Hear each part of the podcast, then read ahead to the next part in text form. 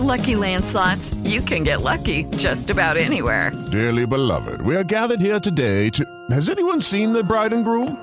Sorry, sorry, we're here. We were getting lucky in the limo and we lost track of time. No, Lucky Land Casino, with cash prizes that add up quicker than a guest registry. In that case, I pronounce you lucky.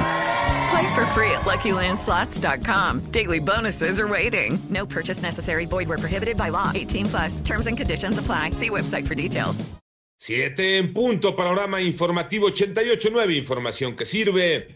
Yo soy Alejandro Villalbazo en el Twitter, arroba Villalbazo13. Es lunes 25 de enero. Iñaki Manero, ¿cómo estás, Iñaki? ¿Cómo estás, Alex Villalbazo, Alex Cervantes, amigos de la República Mexicana, ya amaneciendo en este lado del mundo?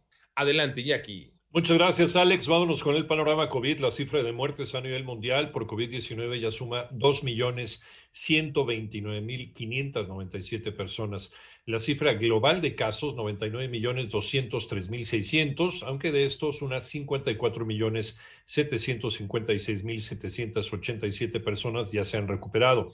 Y por otro lado, el presidente de los Estados Unidos, Joe Biden, restablecerá formalmente la prohibición de entrada al país a los viajeros no estadounidenses procedentes de Brasil, Irlanda, Reino Unido y otros 26 países europeos como parte de su esfuerzo contra la pandemia del coronavirus. México roza las 150 mil defunciones por COVID. El panorama. Moni Barrera. La Secretaría de Salud informó que ya son 1.763.219 casos confirmados de COVID en el país y 149.614 defunciones. Este fin de semana fueron vacunados casi 6.000 de los 20.000 profesores que serán inmunizados en Campeche por ser el único estado en color verde en semáforo epidemiológico. De Campeche, a través de la cual se está vacunando 6.000 personas, 5.953 es el dato exacto del corte. José Luis Salomía, director general de epidemiología dijo que ya se vacunaron casi 630 mil trabajadores del sector salud y se reportaron 40 reacciones adversas, pero solo 5 hospitalizados. A 4.208 casos notificados de estos eventos, el 99% no graves,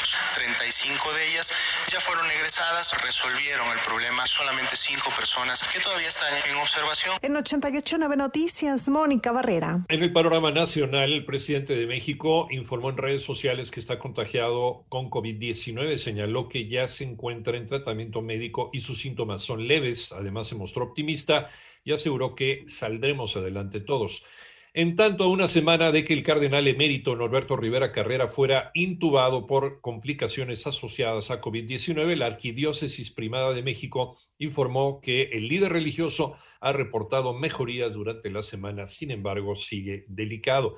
Por otro lado, la madrugada de ayer se reportó el hallazgo de 19 cuerpos calcinados en el poblado de Santa Anita Camargo, estos en Tamaulipas. Versiones preliminares señalan que los restos pertenecen a inmigrantes guatemaltecos. Y la Fiscalía General de la República detuvo a Luis D., exmando de la Policía Federal, por su presunta responsabilidad en el caso de la desaparición de los 43 estudiantes de Ayotzinapa. El empresario asesinado en Ciudad de México el pasado viernes era investigado por sus vínculos con una empresa fantasma. Manolo Hernández. La ejecución del empresario Martín Rodríguez ocurrida el viernes por la tarde en la colonia Nápoles, en la Ciudad de México, se trató de un ataque directo y podría estar relacionado con las actividades que realizaba. De acuerdo con Ulises Lara, vocero de la Fiscalía General de Justicia de la Ciudad de México, el Oxiso encabezaba una de las empresas fantasma que se utilizaron durante la administración de Miguel Ángel Mancera para desviar dinero, en especial de la Secretaría de Finanzas al cobrar por un trabajo que no se realizó. La Fiscalía General de Justicia investiga la posible relación entre el corporativo que encabezaba la víctima con una empresa fantasma que fue contratada por la Secretaría de Finanzas durante la pasada administración. Cabe señalar que los dos sicarios huyeron en una motocicleta hacia los municipios de Netzahualcoyot o Los Reyes La Paz en el Estado de México. En 88.9 Noticias, Manuel Hernández. En el panorama internacional, eh, congresistas republicanos anunciaron que opondrán resistencia con argumentos políticos y constitucionales en el juicio político que aún debe enfrentar Donald Trump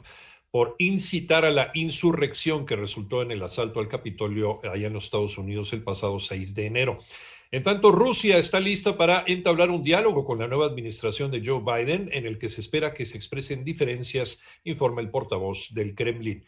Y por otro lado, la ex guerrilla FARC enterró su sigla de guerra en la política y en adelante pasará a ser el partido Comunes anunció la formación de izquierda tras celebrar su segunda asamblea desde que firmó la paz en el 2016.